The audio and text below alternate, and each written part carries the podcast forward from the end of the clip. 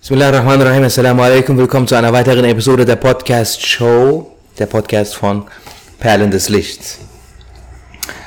Ağlamaktır benim işim.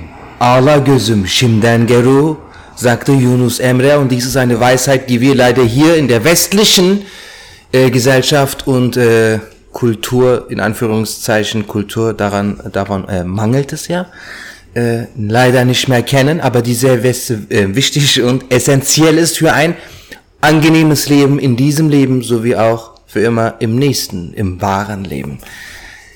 Er sagt hier, weine zu sich selber. Meine Aufgabe ist es zu weinen. Ich bin hier, um zu weinen. Weinen ist meine Aufgabe. O mein Auge, weine von nun an, weine. Ja, er sagt zu sich selber, weine, weinen ist meine Aufgabe. Was bedeutet das?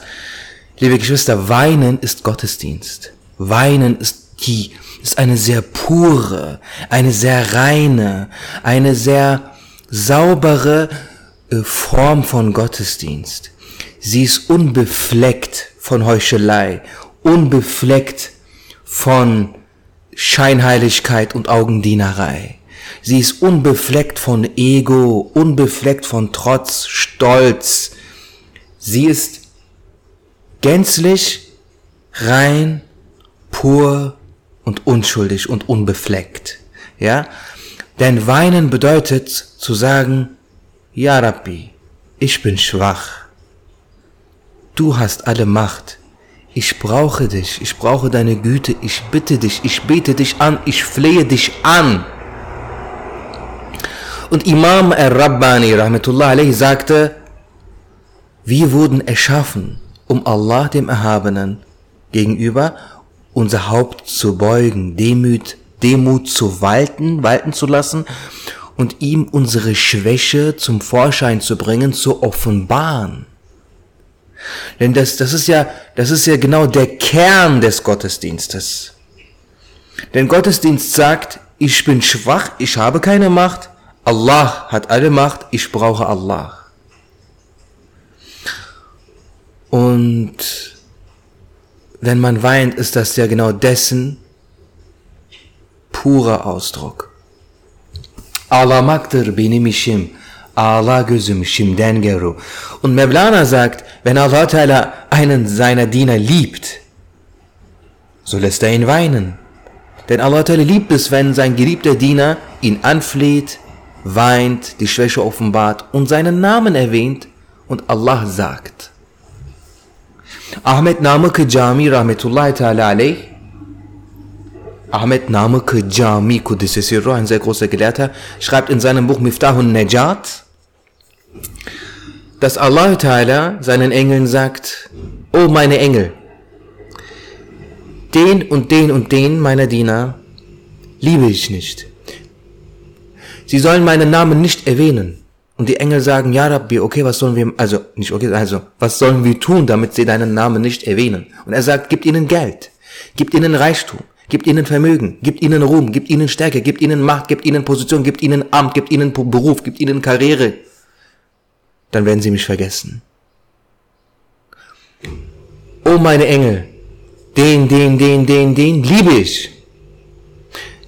Ich will, dass sie meinen Namen erwähnen. Ja, Rabbi, was sollen wir tun? Gibt ihnen Kummer, gibt ihnen Leid, gibt ihnen Trauer, gibt ihnen Sehnsucht, gibt ihnen Ferne, gibt ihnen Gebrochenheit und Niederschlag. Denn dann werden sie zu mir beten. Sie werden meinen Namen nennen. Sie werden andere um ihre Gebete bitten und dann werden auch diese meinen Namen erwähnen. Ich liebe es, wenn sie meinen Namen erwähnen, wenn sie meiner gedenken.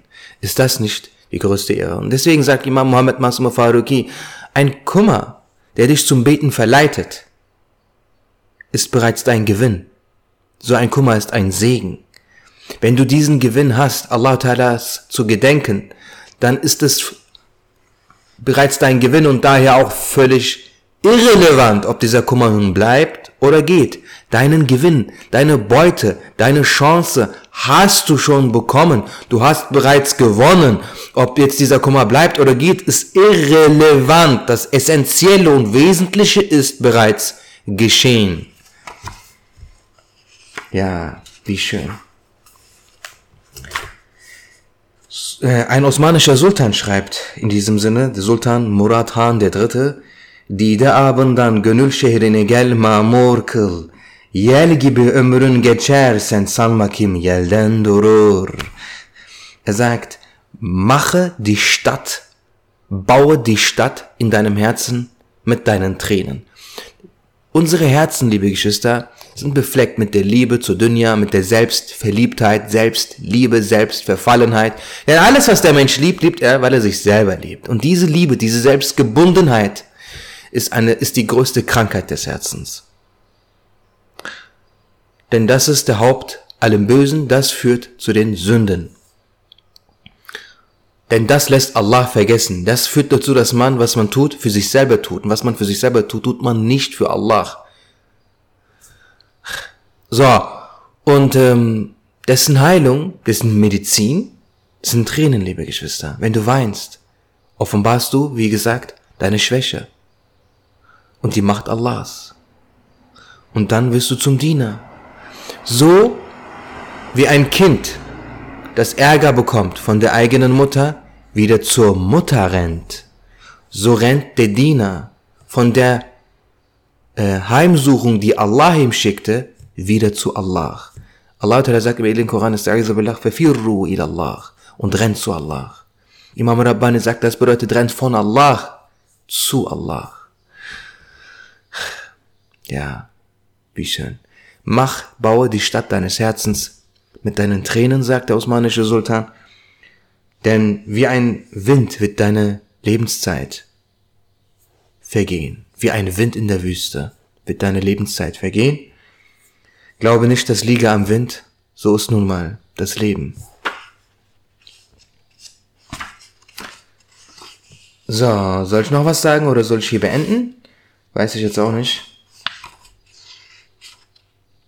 Mhm. Ich beende es dann hier. Ich danke für eure Aufmerksamkeit. Es sind jetzt knapp siebeneinhalb Minuten.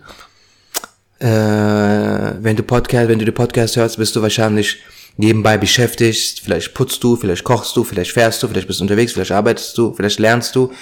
Und ich will dir sagen, dass du eine sehr weise Entscheidung damit getroffen hast, die Podcast äh, zu abonnieren. Lass, hinterlass bitte auch eine Bewertung, Kommentar, unterstützt Perlen des Lichts. Ich habe davon keinen persönlichen Gewinn äh, es geht hier um die Botschaft, die wir alle lieben, die wir alle teilen, die wir alle, inshallah, leben. Assalamu alaikum wa rahmatullahi wa barakatuhu.